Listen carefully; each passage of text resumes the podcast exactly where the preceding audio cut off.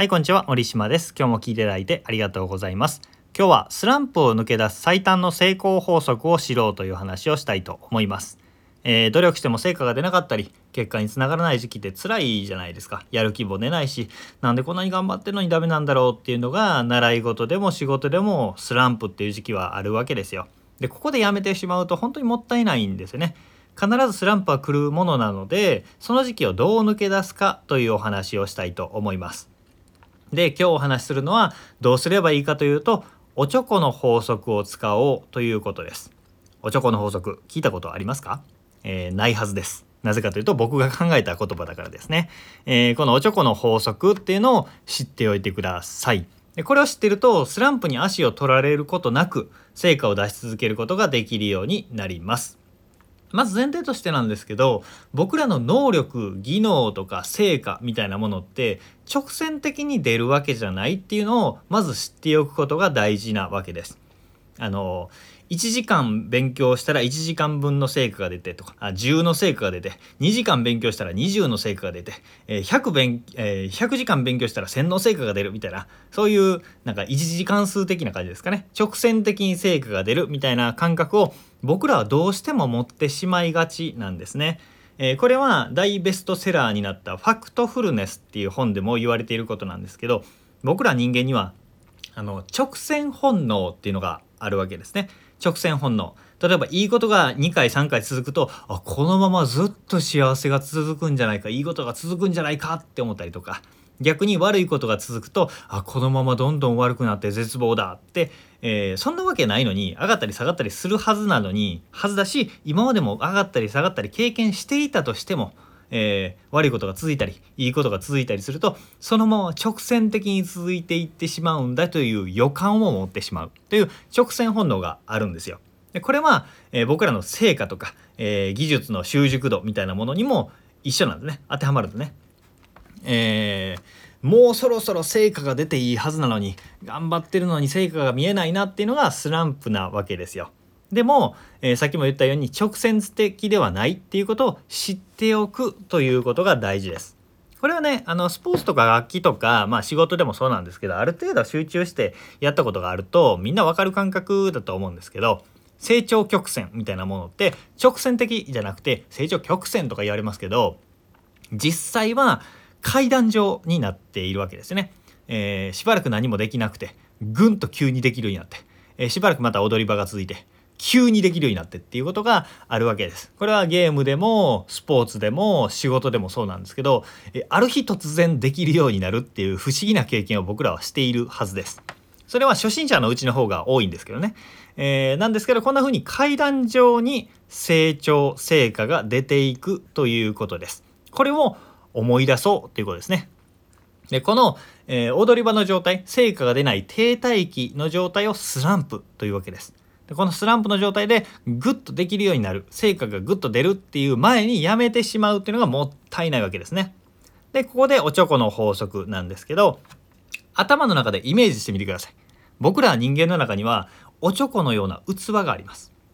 おちょこってあの日本酒飲むようなちっちゃい器ですね。そこに水を注ぎ続けるとある一定量でいっぱいになって水が溢れますよね。でこの状態が成果が出るということです。何か技術が身につくとかこれができるようになるみたいな感じですね。えーでこのおちょこっていうのはお茶碗に入ってます。でこのお茶碗は洗面器に入ってます。で洗面器は大きいボールに入ってます。でこのボールはバスタブに入っててバスタブはプールに入ってるみたいな感じでこの多重構造の器があるというふうにイメージしてみてください。でこの一つ一つの器がいっぱいになって溢れると成果になるというイメージです。だから最初の方はおちょこお茶碗洗面器ぐらいだとドバドバ水を入れているとすぐ溢れるわけですよ。これが初心者の状態で、えーちょっと努力するとできることが増えていってどんどんできることが増えていって楽しい楽しいっていう状態ですね。でもそっからボールが溢れるのちょっと時間がかかってその後ボールを満たした後に、えーバスタブを満たすのはめちゃめちゃ時間がかかるわけですよ。今までの2倍3倍時間をかけてるのにできることが増えないな変わんないななんかできなんか成果も全然出てないなっていう状態です。これがスランプと呼ばれる状態ですね。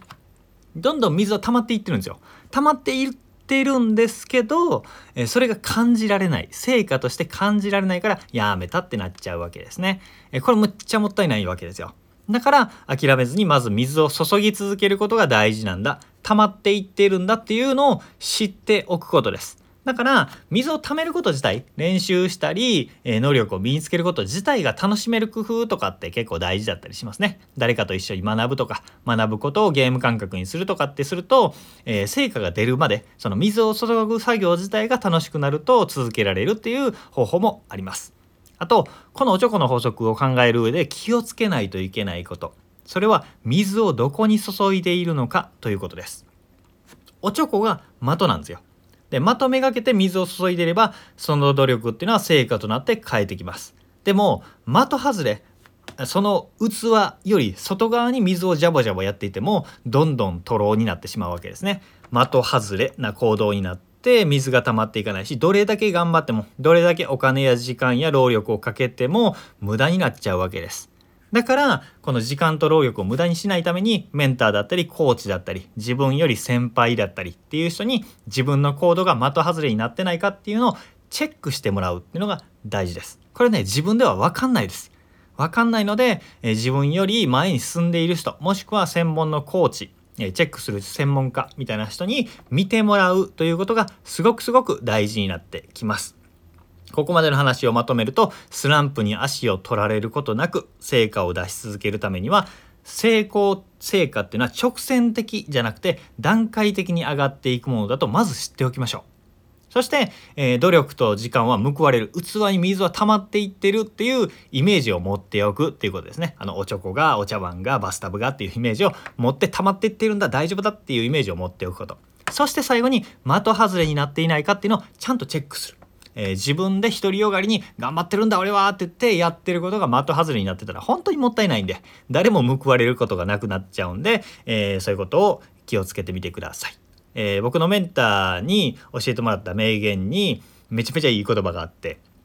成果が出てない理由は2つだけなんだそれはやってないかやり方が間違っているかだよという言葉があります本当に、えー、それは水を注いでいないか的が外れてるかどっちかしかないんだよっていうお話ですね。なかなか成果が出ないとかスランプだなっていう時はこのおちょこの法則とかこの言葉を思い出してみてください。ということで、えー、今日も聞いていただいてありがとうございました。森島でした。それではまた明日。